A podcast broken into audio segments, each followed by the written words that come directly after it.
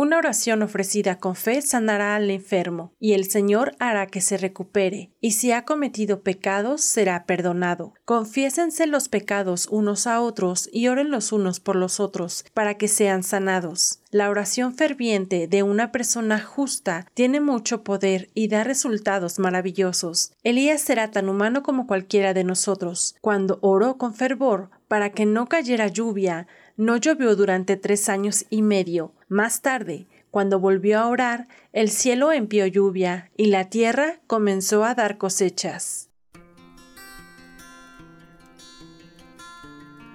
La vid verdadera. Ministerio sin paredes presenta. Bocaditos de sabiduría. Un podcast que te ayudará a adquirir Instrucción, prudencia, justicia, rectitud y equilibrio. Hacer sagaces a los jóvenes inexpertos y darles conocimiento y reflexión. A saber vivir con amor y sabiduría.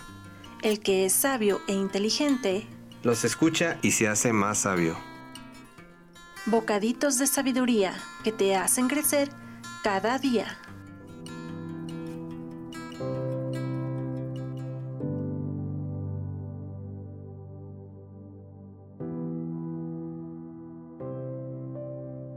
Te doy la bienvenida a este espacio. Hoy en este Proverbio 31 del 1 al 9 habla de una mujer que le da consejo a su hijo, tanto para que sea un buen hombre como para que sea un gran rey. Hoy estudiaremos este capítulo con la traducción del lenguaje actual, que usa palabras muy hermosas y digeribles. Con estas palabras el rey Lemuel fue educado por su madre. Querido hijo mío, que naciste como respuesta de mis oraciones a Dios, ¿Qué consejos podría darte? 3.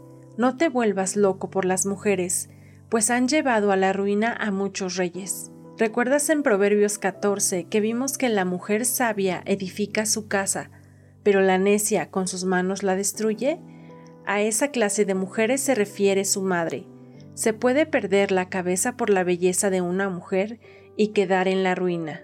Pero por supuesto que una mujer sabia puede ayudar a reinar a un rey. 4. Querido Lemuel, no conviene que los reyes tomen bebidas alcohólicas ni que se emborrachen. 5. Porque en cuanto se emborrachan se olvidan de la ley y no protegen a los pobres.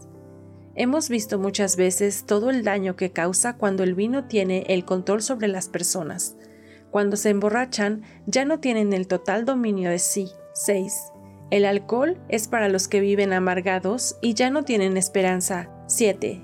Déjalos que se emborrachen y se olviden de su miseria, que no se acuerden de lo mucho que sufren. ¿Sabes? Cuando se pierde la esperanza, se pierde todo. Es como darse por vencido y preferir ahogar las penas en alcohol. No sé si de verdad olviden su miseria. Lo cierto es que se hunden más en ella. Por eso esta madre aconsejaba bien a su hijo desde pequeño no dejarse dominar por el alcohol, no perder nunca la esperanza y afrontar siempre los problemas sobrio. 8. Habla en favor de las viudas, defiende los derechos de los huérfanos, habla en favor de ellos, hazles justicia, defiende a los pobres y humildes.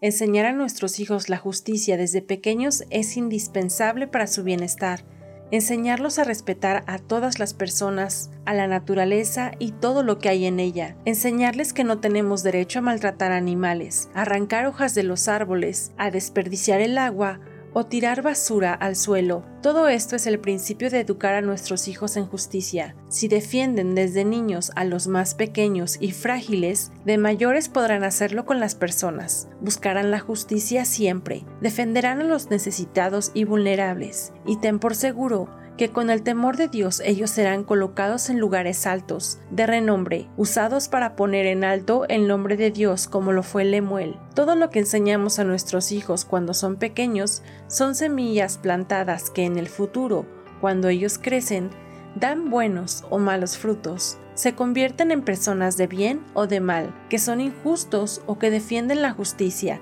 que tratan bien o mal a sus padres tenemos una gran responsabilidad como padres. Ellos son el resultado del mal o del buen trabajo que hicimos. El buen ejemplo y la oración son herramientas que nos ayudan para poderlos guiar y enseñar.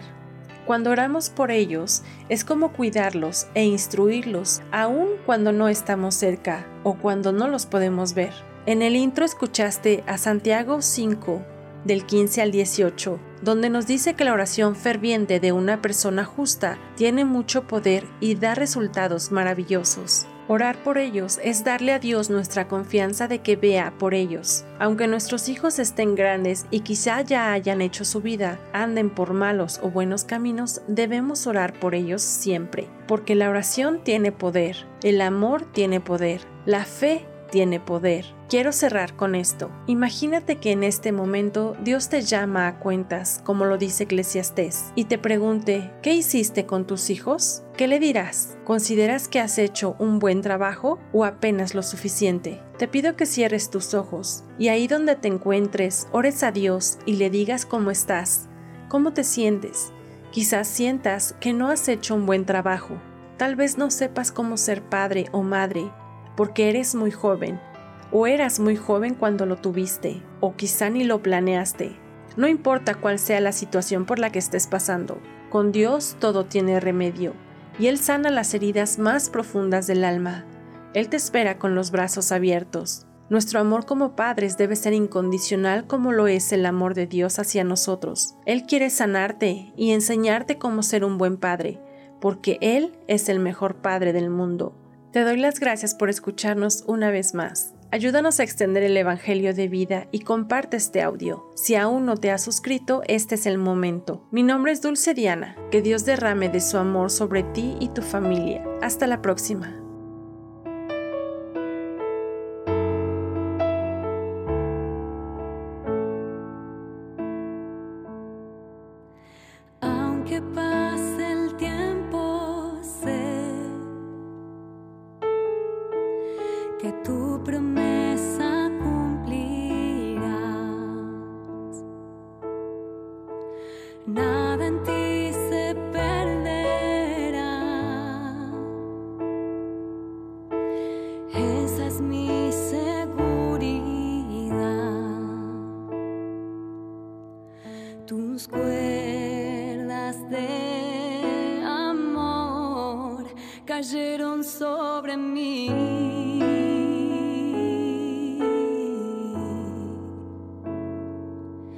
Tus cuerdas de amor cayeron sobre mí.